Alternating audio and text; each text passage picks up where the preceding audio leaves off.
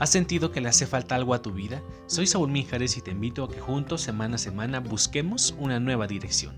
Volvamos a nuestro primer amor. Bienvenidos.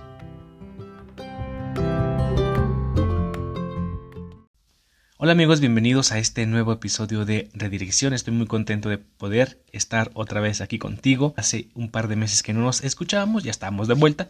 Estoy bastante, bastante contento.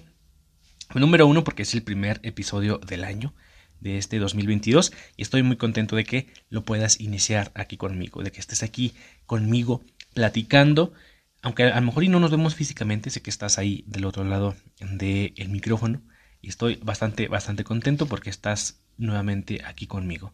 Te mando un fuerte abrazo, que sea este eh, tu año, ¿no? Que ojalá que estas fiestas que acabamos de pasar, que es la Navidad, que en verdad el Señor haya nacido en nuestro corazón y que todos los días sea Navidad, que no nada más sea el 25 de diciembre, sino que sea siempre, que siempre el Señor nazca ahí en nuestro corazón. Pues bueno, mira, quise tocar este tema sobre los propósitos y sobre los hábitos porque comienza el año y pues todos queremos realizar ¿no? muchos propósitos. Pero cuando buscamos un propósito o buscamos este hábito, hablamos desde la carencia, desde esta necesidad, desde este deseo de poder llenar estos vacíos, ¿no? Porque si estamos buscando algo es porque no lo tenemos. Entonces, de ahí viene esta necesidad de poder crear. Fíjate que la mayoría abandona sus propósitos el segundo día. Y digo la mayoría porque habrá personas que sí lo puedan cumplir todo el año, ¿no? Pero habemos personas que la verdad es que nos cuesta bastante eh, el poder llevar a fin nuestros propósitos y nuestros hábitos. Nos cuesta muchísimo y es que nos ponemos expectativas bastante altas que nuestro cerebro no alcanza a entender. Y es que nuestra mente, obviamente, pues no trabaja con estos ultimátums, ¿no? No trabaja ni con estos calendarios ni con estas cosas. Entonces necesitamos otra manera de fluir para que nuestra mente lo pueda entender, que lo pueda como digerir. Y cuando esto pasa, pensamos que los del problema pues somos nosotros. Pero no, es nuestra mente que está moldeada a otros hábitos y es en donde le cuesta un poquito salir y nos cuesta un poquito salir como desde nuestra comodidad. A ver, cualquier momento es nuestro momento. Cada día es esta nueva oportunidad para comenzar. Y es que nos hemos creado como esta idea de que ah, tengo que empezar el lunes o lo tengo que empezar el primero de enero, pero siempre es un buen momento para poder comenzar. Quizá hoy es esta buena oportunidad para comenzar nuestros hábitos. Quizá mañana viernes es también esta oportunidad para poder crear estos hábitos en nuestra vida. Algo que te quede bien claro es que nunca, nunca vas tarde. Tú pones los días, tú pones la fecha cuando comenzar estos nuevos hábitos. No vas tarde.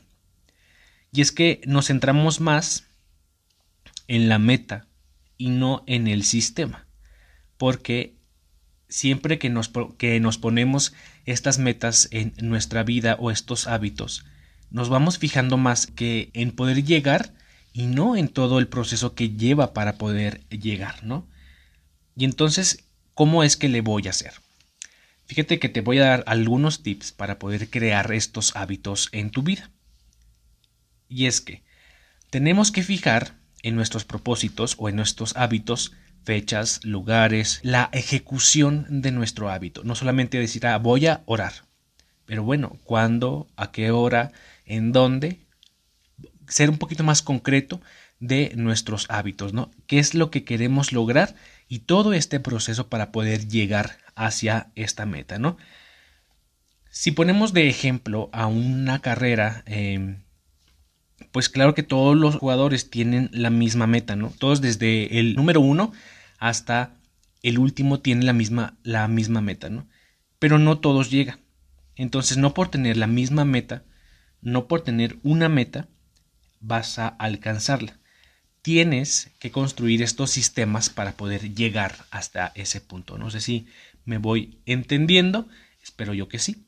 Entonces, eh, vamos a tomar estos puntos de un libro que recién lo leí que se llama Hábitos Atómicos. Si tú lo, quieres buscar, me parece que sí lo puedes descargar en PDF.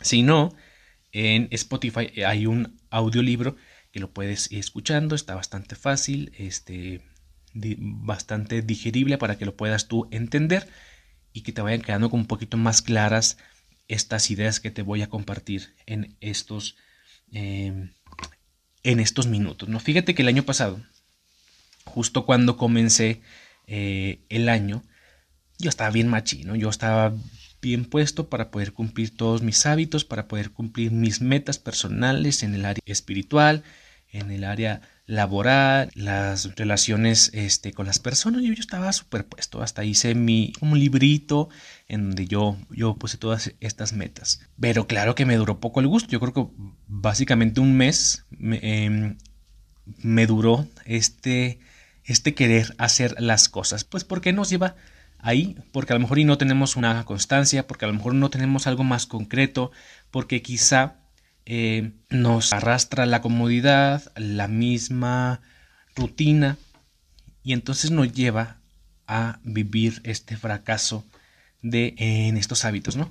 Y es que también nos damos eh, como estos permisos para decir, bueno, pues a lo mejor y hoy me levanto un poquito más tarde para poder hacer ejercicio ya que esté el sol más fuerte, porque hace frío, ¿no?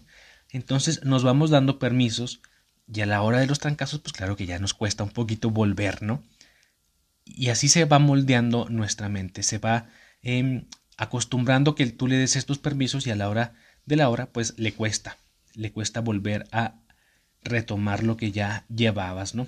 Y es dar estos pequeños pasos, porque si nos ponemos metas, porque si nos ponemos propósitos, no vamos a querer cambiar el mundo en dos días. Entonces tenemos que dar estos pequeños pasos, no importa qué tan pequeño sea. Tú sabes que hiciste este esfuerzo, tú sabes que te esforzaste para poder llegar hasta ahí no minimices tu trabajo. ¿no? Otra cosa que también nos puede servir es ver desde la gratitud.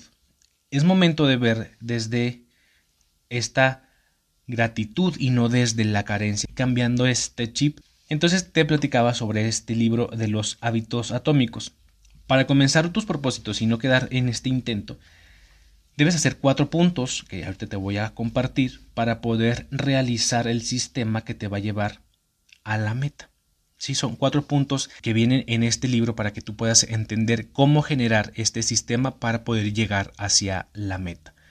Número uno es que debes de fijarte a dónde quieres ir. Tienes que tomar en cuenta si tu meta te hará bien a ti, ¿sí? Eh, si vas a encontrar esta plenitud en lo que tú quieras lograr. Entonces tienes que fijar bien a dónde quieres llegar. Debes de, como te decía, generar esta meta. Hasta ahí vamos bien. Luego, punto número dos. Debes también de ser consciente qué obstáculos tienes, ¿verdad? Ser consciente de tu realidad. No vas a querer correr un maratón de 8 kilómetros cuando no eres bueno para correr y no tienes esta constancia. Entonces tienes que ser consciente de lo que tienes y hasta dónde lo puedes lograr. Número 3 es hacer este plan. Pues como te decía al inicio, debes generar una hora, debes generar un lugar, debes de ser más concreto en lo que quieres hacer y no solamente decir, ah, sí, voy a hacer oración. Bueno, entonces debes de generar todo este proceso para poder hacer oración. Debes de, decir, bueno, voy a ir los jueves al templo tal a las 7 de la tarde. Entonces debes de generar este dónde y este cómo. Número 4 es, debes de enamorarte del proceso. Si tú no encuentras la felicidad en lo que estás haciendo, abandona totalmente lo que estás tú realizando. Porque si no te estás enamorando de todo este proceso para poder llegar a la meta es porque no encuentras esta felicidad, porque tú no has hecho este clic para decir es lo que quiero hacer. Entonces debes de enamorarte de todo este proceso. Antes de analizar y de crear estos sistemas, déjame recordarte una cosa bien, bien importante. Y es que para Dios eres tú el más grande propósito. Y quizá en estos momentos lo que más tenemos en nuestra mente es querer pues cambiar físicamente, quizá pues queremos cambiar eh, a lo mejor hasta de trabajo, pero hemos dejado de lado a Dios, ¿no? Hemos dejado un poco de lado a Dios y es importante también tomarlo en cuenta. cuando comencé el año pasado, que te lo platicaba, hice esta, em, como esta planación de las áreas que yo quería reforzar, ¿no? Entonces se trata de crear estos sistemas integrales en donde incluyan, claro, la parte laboral, la parte familiar, a lo mejor la parte de poder relacionarte con las personas, pero también integrar a este sistema la parte espiritual, no dejar fuera a Dios, no dejar fuera eh, lo que Dios quiere para nosotros. Como te decía, porque para Dios somos su más grande propósito. Entonces, ir eh, integrándolo poco a poco, ¿no? Que este año sea la oportunidad y el momento para retornar hacia Él, para poder volver hacia Él y para encontrar el propósito de Dios en nuestras vidas. ¿Y cómo podemos encontrar los propósitos de Dios en nuestra vida? Número uno es reconocer a Jesús en tu corazón, reconocer lo que lo tienes, ¿sí? Tener esta relación cercana con Él, esta relación especial.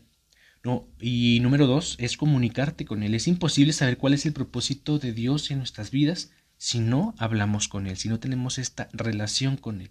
No solo lo tenemos que hacer parte de un plan estructurado, lo tenemos que hacer realidad, lo tenemos que hacer más palpable, más vivencial.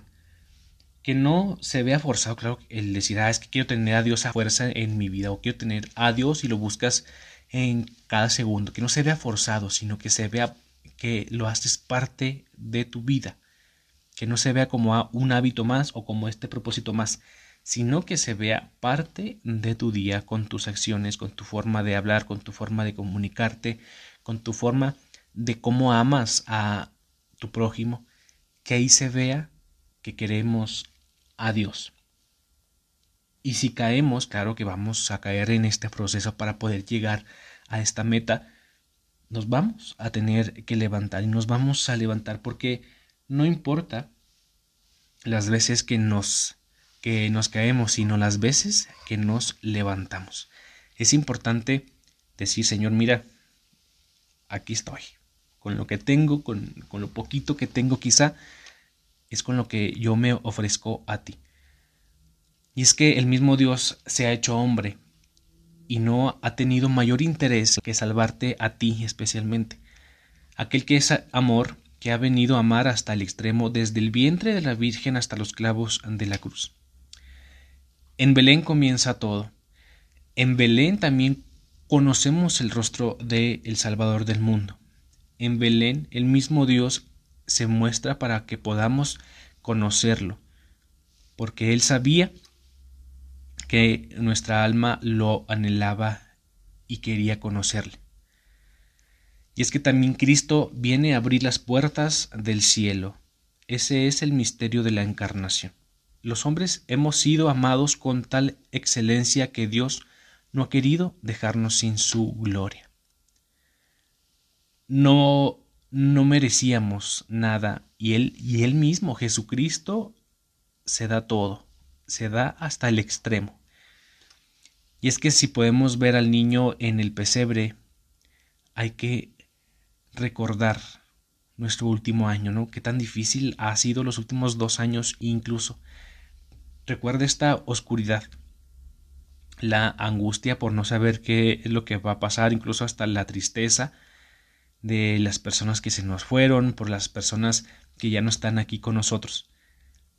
Pero hay que dejar que el mismo Jesucristo llene, llene nuestros vacíos, que Jesucristo llene todo, que este sea un año para dejarlo entrar en el pesebre de nuestro corazón. Hay que dejar que su ternura consuele, su amor nos calme y que esa pequeñez deslumbre el corazón. Y si lo podemos ver en ese pesebre, hay que también reconocernos amados hasta el extremo. Cuando realmente nuestro corazón y nuestra alma lo hayan contemplado, vamos a ver que no habrá más oscuridad ni angustia ni tristeza, porque Él ha venido a llenarnos por completo. Aquel que es la luz. Y es que ese es también el que nos da esta fuerza y esta esperanza.